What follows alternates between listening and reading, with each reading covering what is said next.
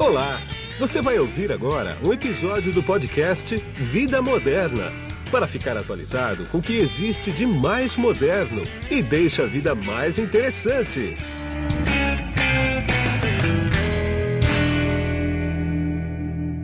Olá, aqui é o Guido Orlando Júnior, diretor de conteúdo do portal Vida Moderna, e nesse podcast aqui eu bati um papo com um médico, ele é urologista e nós conversamos basicamente sobre próstata.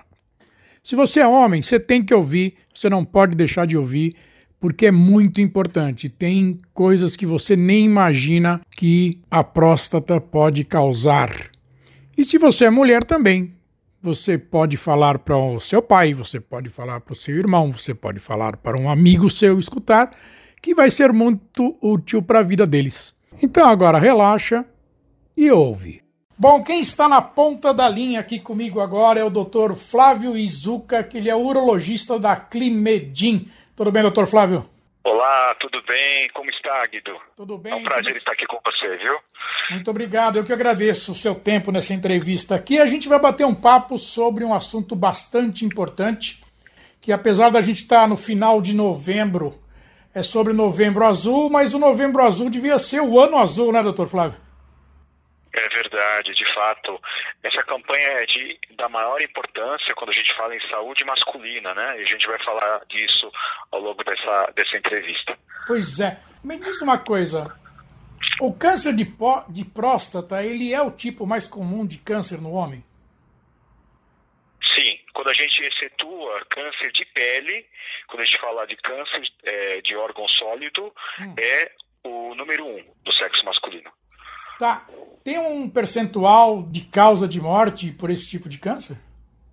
Eu não tenho para te passar agora o número exato, tá? Hum. De, de pessoas que morrem.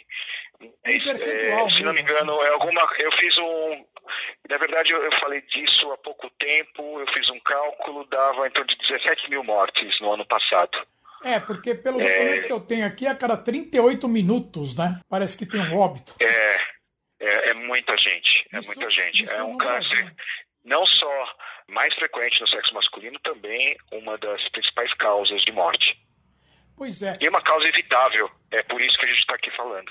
Claro, sem dúvida nenhuma. Agora, todo mundo fala de câncer de próstata, câncer de próstata, mas ninguém sabe direito onde está a próstata e qual é que é a função dela, né? Só pode dizer pra gente isso? Claro é uma pergunta bastante importante, né? Porque quando a gente fala próstata, muitas vezes a gente é, não sabe bem, porque é um, um, órgão interno muito escondido, então as pessoas às vezes não têm ideia do que se trata. É um órgão do tamanho de uma uva itália ou de uma ameixa pequena, Sim. tá? Tem mais ou menos uns 3 centímetros ou 4 centímetros de diâmetro, fica numa posição abaixo da bexiga e ela envolve aquele canal do, da urina, que chama uretra, hum. que sai da bexiga e vai para a ponta do pênis. Então, o início do canal da uretra é envolvido pela próstata e esse órgão fica exatamente embaixo da bexiga e anterior ao reto. Por isso que no, naquele exame do toque retal, o, o médico, no, no, exame do toque, consegue facilmente, é, com o dedo, palpar a próstata, né? Fica é, em contato muito próximo com o reto. Sim. E agora. Sempre... A função, né? Você me perguntou a é, função. Isso, isso.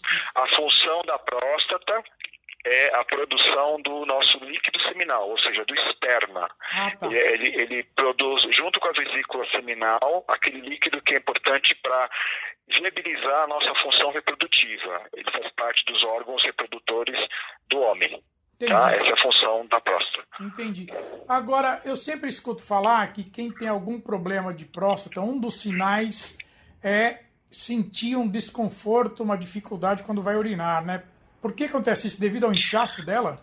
Esse sintoma de, de, dificuldade de urinar, nós estamos falando de uma outra doença, né? Porque a próstata, apesar de ser um órgão bem pequeno, que pesa mais ou menos 25, 30 gramas apenas, ela pode dar vários problemas para a saúde masculina. Então, nós temos o câncer de próstata, o aumento benigno da próstata, que nós abreviamos com a sigla HPB, hum. tá? e nós também temos a prostatite. Tá. Cada uma dessas doenças dá sintomas diferentes. Isso que você acabou de mencionar, uma dificuldade de urinar, isso é relacionado mais à hiperplasia prostática benigna, ou HPB. Tá? Hum. Então, classicamente são sete sintomas: jato urinário fraco, interrompido, ter que fazer força para começar a urinar, é, sensação de esvaziamento incompleto, ter uma vontade muito forte de, de fazer xixi, tem que fazer naquela hora, acordar mais de uma vez à noite para fazer xixi e urinar em intervalos menores do que duas horas. São sete sintomas que o HPV provoca. Né? E são diferentes dos sintomas relacionados a câncer de próstata e também diferentes dos sintomas da prostatite. São três doenças que essa glândula pequena pode é, ter, né, de, de doenças. Entendi. Mas não importa, mas é, mas é imprescindível detectar qualquer uma delas, né? Sim, todos os três problemas provocam é, um sério problema à saúde do paciente, né? O câncer mata, a prostatite deixa a pessoa seriamente debilitada, não consegue ter qualidade de vida, e o HPV também prejudica muito a qualidade de vida. Então, são três problemas muito é, importantes para a saúde do homem. É, por que, que eu perguntei isso? É, pelo que o senhor está falando, então, o novembro azul não é especificamente para câncer de próstata, mas é para a próstata, de uma maneira geral, né? Dá para é, eu diria que eu diria que vai além disso, né? Eu hum. acho que é, é uma campanha que tem como objetivo conscientizar o homem que ainda tem em alguns redutos, alguns segmentos socioeconômicos ainda uma resistência grande de procurar o médico. Então é um, é um, é um pretexto para que o homem vá para o urologista e não apenas quando está doente, né? Então essa é a mensagem. Olha, deve procurar o um médico de rotina, tenha ou não sintoma. Claro. É aquele famoso termo é, que é, nós trouxemos para a nossa língua, que é o check-up. Né? É o paciente sem sintoma que deve procurar o, o, urologista anualmente, estando ou não com algum problema. É a prevenção, tá? né? É, e, e, além do, do HPV e da prostatite, eu posso citar inúmeros outros problemas que podem ser discutidos com o urologista, como a andropausa, como a disfunção erétil, como a ejaculação precoce, que muitas vezes fica é, escondido né, na, na, naquela questão da, do preconceito, da, da, resistência de procurar por ajuda. Entendi. Dá para dizer que os problemas da próstata eles são, eles são quietos, eles são, eles não são tão, tão perceptíveis assim, igual diabetes, por exemplo? Pra... Sim, sim. Principalmente quando a gente fala de câncer de próstata. Câncer de próstata é um câncer diferente de todos os outros tipos de câncer do corpo. Por quê? Ele tem um comportamento atípico. Primeiro, é muito difícil de um indivíduo com menos de 45 anos ter câncer de próstata. Sim. É muito, muito raro. Por isso que a campanha de câncer de próstata começa ao redor dessa idade. Tá. Então, ele é relacionado à idade. O segundo, a segunda característica é que quando ele surge, ele fica é, com o tamanho de mais ou menos um grão de, de, de feijão, uhum. meio, meio centímetro, tá. e ele fica, é, curiosamente, no estado que a gente fala num linguajar que não é técnico, né, mas tenta trazer para a compreensão do leigo, que seria um estado como se fosse de hibernação. Tá. Tá? tá? Então ele fica dormente, ele fica lá é, quiescente, é o termo técnico. Ele fica lá é, num estado onde ele, ele se comporta como se fosse um tumor benigno. Ah. Ele é maligno, fica lá quietinho, não cresce, não incomoda, não aumenta, não causa nada. E num tempo variável de meses ou anos, a gente não sabe exatamente o que acontece, algum gatilho faz com que esse nódulo de meio centímetro comece a crescer rapidamente e ter comportamento de um câncer. Então ele vai crescer muito, invadir órgãos vizinhos, Sim. vai espalhar pelo corpo e se comportar como um câncer clássico. Então é justamente por essa característica do câncer que fica hibernando durante meses ou anos hum. que tem a lógica de fazer um exame anual, porque você vai pegar o câncer no estágio que ele ainda está dormindo. Então você tem toda a chance de cura quando o câncer está nessa, nessa etapa. E o curioso é que nessa etapa o câncer não dá nenhum sintoma. Então o paciente não sente nada. Que coisa, hein? Absolutamente nada. Se você perguntar para ele, está sentindo alguma coisa? Não, não tem nada para sentir. A, a, na verdade, o que você vai é, suspeitar não é pelo sintoma, é pelo exame né, do toque e associado ao exame de sangue chamado PSA.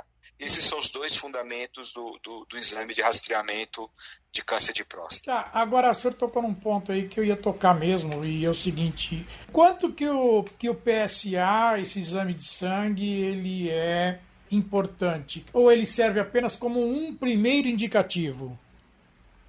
É, exatamente. Ele serve mais como um primeiro indicativo. Ele é um exame que é feito no sangue, é um exame que tem uma sensibilidade muito boa, da ordem de 85%, 95%, quer dizer, ele, ele, detecta a maioria dos casos de câncer de próstata, tá. mas não a totalidade, e é por isso que o toque é tão importante. Porque se a gente confiar 100% no PSA, você vai estar deixando escapar um câncer raro de, de próstata, que não eleva o PSA e infelizmente, esse é um dos cânceres mais agressivos né, dentro da urologia, Sim. porque ele é, é categorizado para nós como um câncer indiferenciado, incapaz de produzir essa proteína, e normalmente ele tem um comportamento biológico de mais pressão, de, de, progressão mais rápida, de invadir outros órgãos, de se disseminar pelo corpo com uma agressividade e uma mortalidade mais alta. Entendi. Então, essa é a razão de você precisar associar o toque ainda. Né? Apesar de todo o avanço da medicina, o toque ainda é necessário e essa é uma pergunta clássica que todos fazem. Né? Claro. Agora, e a, fazer os dois. E a ressonância magnética? Existe a ressonância magnética confiável para isso? Então, isso é uma coisa bacana que você tocou. De alguns poucos anos para cá, nós urologistas temos um exame novo, chama ressonância multiparamétrica de próstata. Tá. Não é uh, o exame antigo que existia da ressonância de próstata, é um exame especial, é um novo exame que está é, entrando agora né, no, no, no, arsenal do especialista. E, e qual é a lógica de pedir esse exame? Ele dá um diagnóstico mais preciso e ele dá uma nota chamada PIRADS, que vai de 1, 2, 3, 4, 5. O que acontece? Quanto mais alto a nota, tá? Hum. Então, se o paciente tiver um PIRADS 4 e 5, hum. a gente pode dizer quase com certeza que ele tem um câncer de próstata clinicamente significativo. Tá. Enquanto que ele tem um PIRADS 1 e 2, ele tem um câncer de próstata que provavelmente não é clinicamente significativo. Tá. E o, o PIRADS 3 é um grau que fica em cima do muro. Entendi. Então, cada um decide o que faz. Tá. Em termos práticos, esse exame é muito útil para nós urologistas, porque quando nós temos hoje um PSA alterado ou um toque alterado, o nosso protocolo dita o seguinte: a gente deve pedir ultrassom transretal e biópsia de próstata. Tá. Esse é o nosso protocolo.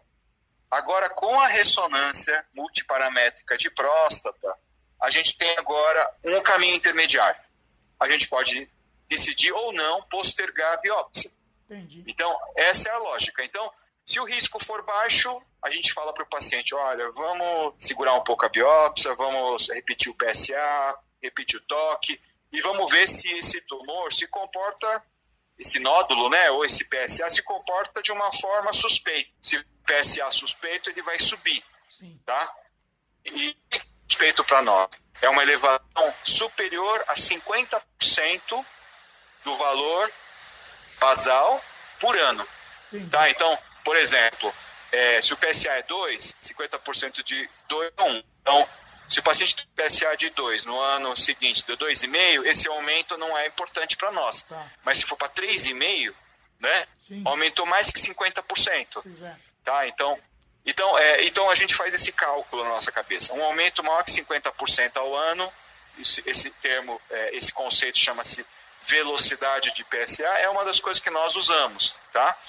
E também tem a questão do nódulo. Né? O, o, o urologista faz o toque, anota lá no prontuário, tinha um nódulo que está em tal próstata, é, tem um tamanho aproximado de um grão de feijão, entendeu? Sim, sim, sim. E, e aí se começa a aumentar de tamanho, você vê que o comprometimento da próstata começa a aumentar, quer dizer, são vários parâmetros que você tem que falar, ah, isso não é benigno, isso daí deve ser um câncer, né? E o diagnóstico de certeza de câncer sempre sai através de uma biópsia. Ah, tá?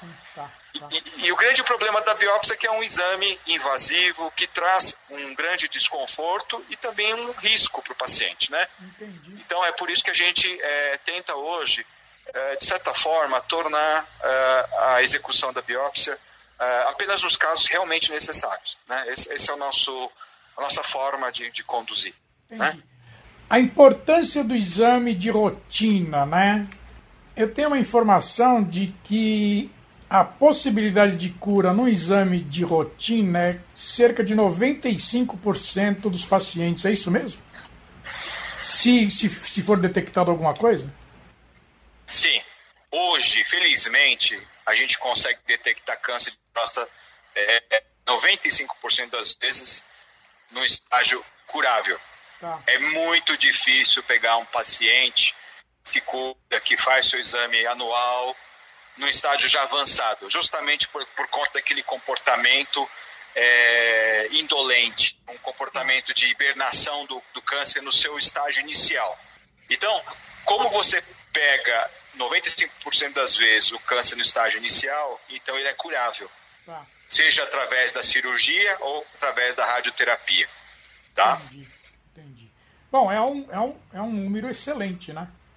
É um número muito bom, né? Então, a gente sempre fala né, que a lógica do, do exame de rotina fazia o seguinte: se o paciente fizer parte dele, que é todo ano procurar urologista, a partir dos 50 anos de idade, tá. exceto aqueles que são duas categorias, aqueles que têm antecedente familiar de câncer de próstata parente direto, seja irmão ou pai, tá.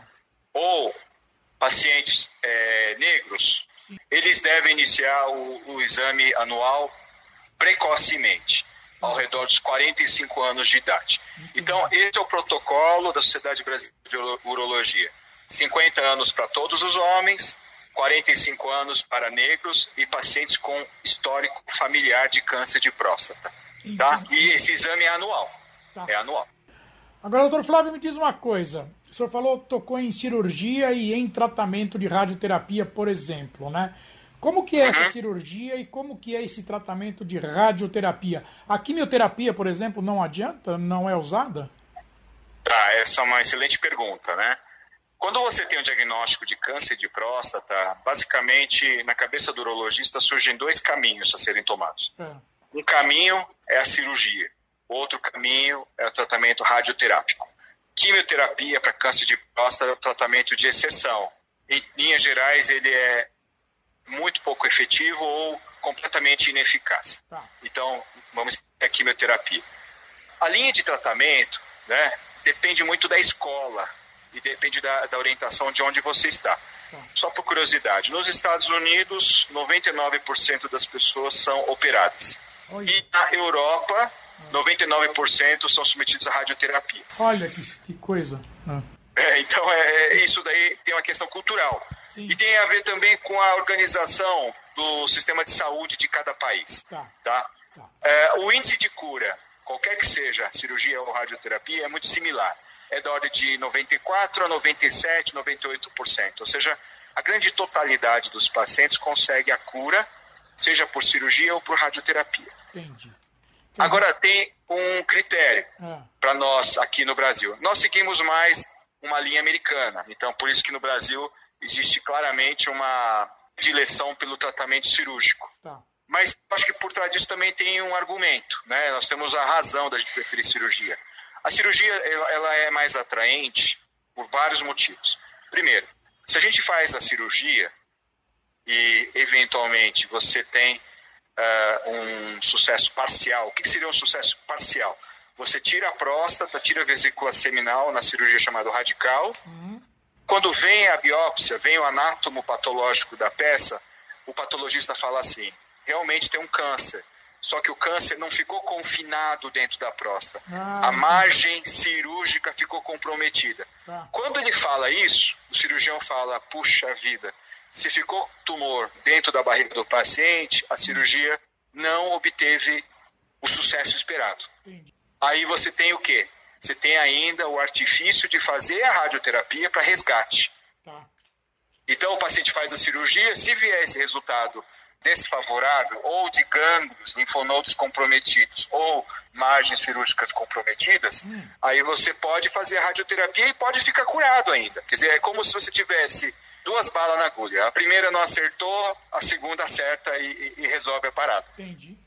Entendi. Agora, o grande problema da, da radioterapia antes da cirurgia é que não existe o vice-versa. Ah, se, você, se você faz a radioterapia e, por um azar, o paciente não responde à radioterapia como estava previsto, isso pode acontecer, Sim.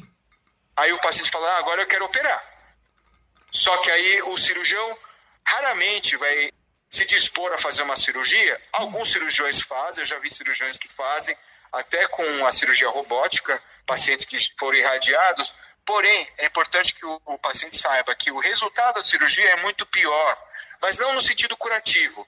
É, é, é muito pior no sentido de deixar sequela. Ah, porque a queimadura da radiação faz com que o risco de ficar impotente, incontinente, que já era baixo, se torne mais alto. Ah. E a dificuldade técnica acaba sendo tão grande que muitos cirurgiões não querem operar um paciente que foi previamente tratado com radioterapia. Exato. Então, essa, essa é a questão básica. Sim. Então, hoje, é, eu vou dizer de uma forma geral, o, o, cirurgião pensa assim: ah, o paciente é jovem. O que, que é jovem? Um paciente com 45, 50 anos, bem próximo de 50 anos, é um ah. paciente jovem. Já um paciente com 70 e poucos anos, já é um paciente mais idoso. Ah. Então, quanto mais idoso, o cirurgião vai perdendo entusiasmo de fazer a cirurgia, porque o risco da anestesia passa a ser mais alto, Sim. o risco de vir a falecer durante a cirurgia passa a ser mais alto, tá. e aí uh, o cirurgião passa a optar mais pela radioterapia em idades mais avançadas. Entendi. Então, esse é o critério que o urologista normalmente usa. Então, quando o paciente tem um risco cirúrgico anestésico elevado, vamos pensar em radioterapia. Tá bom. Bom, doutor Flávio, para a gente finalizar agora, a gente só falou até agora de quem possivelmente possa ter um câncer de próstata ou algum problema na próstata. Agora, e quanto à prevenção? Dá para fazer prevenção? Ah, sim, isso é uma pergunta muito relevante, né? Porque se você pensar bem, o exame de rotina, esse exame anual que se faz no urologista todos os anos, ele não é prevenção, ele é, na essência, uma estratégia para detecção precoce de câncer. Sim. Quando você fala em prevenção, é, você pensa assim, eu vou fazer algo ativamente para diminuir meu risco de ter câncer de próstata. Isso. Tá? Então, existem várias e várias estratégias, sim, que podem permitir que esse risco diminua. Tá? tá. Então, uh, primeiro é, é, a conscientização do paciente que certos hábitos de estilo de vida e também de alimentação estão relacionados com o comportamento e o aparecimento de um câncer mais agressivo. Tá. Então, vários estudos é, indicam que uma alimentação muito baseada em, em, gordura animal, em carne, vamos pensar carne vermelha, né? Sim, sim. Esse tipo de alimentação está muito mais associado ao aparecimento de um câncer de próstata mais agressivo. Tá. Assim também tem se constatado pacientes com obesidade mórbida. Tá. Pacientes com muito acima do peso, com aquele índice de, de, de, de gordura é, que tem que fazer aquela cirurgia bariátrica, sim, sim. esses pacientes estão mais propensos a ter câncer e um câncer de comportamento muito mais agressivo. Tá. É, então, assim, a, acho que em linhas gerais, vale o recado aqui: é, ter hábitos saudáveis, ter uma prática regular de atividade física, é, ter uma alimentação hoje balanceada, onde a, a pessoa se preocupa em, em ter uma, uma alimentação muito mais rica em termos de, de fibras, vegetais, legumes, é, procurar uma alimentação que a proteína vai ser mais de, de carne branca, Sim. peixes, é, aves, e evitar aquela, aquela, aquela coisa que nós brasileiros gostamos, né, de daquela carne gorda, né, é. do carne vermelha, o churrasquinho, o torresmo, quer dizer, tudo isso está muito associado a, a uma, um, um, risco mais alto de ter um câncer agressivo, tá? E, e curioso que nós temos também indícios que alguns alimentos inclusive é, tipicamente nacionais como a castanha do Pará, é. né, tem também mostrado fortes evidências de que é protetor. ajuda a prevenir o câncer de próstata. Ah, que delícia, adoro castanha. Você gosta? Ah, e, e, não posso esquecer também do tomate. Tá? Oh, o tomate. Adoro tomate. Também. Tomate. tomate, castanha do Pará e tudo isso que nós falamos aí. Tem muita, muitos trabalhos científicos que provam que, que, que é, são estratégias é, comprovadas que ajudam a prevenir não só câncer de próstata, mas Sim. também muitas das doenças é, outros tipos de câncer e muitas outras doenças metabólicas, como a síndrome metabólica, Sim. diabetes, o colesterol alto, é. derrame, infarto, etc. É. Ah, o senhor falou uma coisa aí agora que eu vou pegar mais um ganchinho aqui antes de terminar. A grande vilã das últimas décadas é diabetes, né? Diabetes tem alguma relação com a próstata ou não? Com o câncer de próstata, não. Diabetes é uma doença das mais comuns, né? é, na sociedade, em torno de 20% da população mundial tem. É. é uma doença que dá muito sintoma do trato urinário, então o indivíduo com diabetes controlado tem dificuldade de, de urinar, piora o problema do HPV, ele vai acordar mais à noite, ele tem uma bexiga mais fraca, então ele vai urinar com mais dificuldade, o jato fraco, e, e, o diabetes descontrolado, inclusive, provoca impotência. Quer dizer, então é uma doença que acaba impactando muito o paciente do ponto de vista de saúde masculina. Tá bom. Muito. Tá bom. Bom, eu agradeço bastante a sua entrevista, o tempo que o senhor despendeu comigo aqui, mas foi muito esclarecedor, né? Ah, eu vou Poxa, voltar, eu que agradeço. Eu vou voltar a conversar com o senhor outras vezes. Muito obrigado, viu? Tá ótimo, Guido. Tá bom? Tá. É, fico feliz aí da iniciativa. É, esse, essa, essa, oportunidade realmente é, é, de ajudar as pessoas a, a, a, buscar por uma saúde melhor, né? Isso é fundamental. Fico muito feliz. Exatamente. Um abraço, viu? Um grande abraço, vocês os telespectadores. Um abraço, os ouvintes. Muito obrigado. E aqui foi Guido Orlando Júnior, diretor de conteúdo do portal Vida Moderna para o podcast Vida Moderna. Tchau. Você acabou de ouvir um episódio do podcast Vida Moderna. Assine grátis nos apps Spotify, iTunes, Deezer, Tuning, Google Podcast e Android Podcast.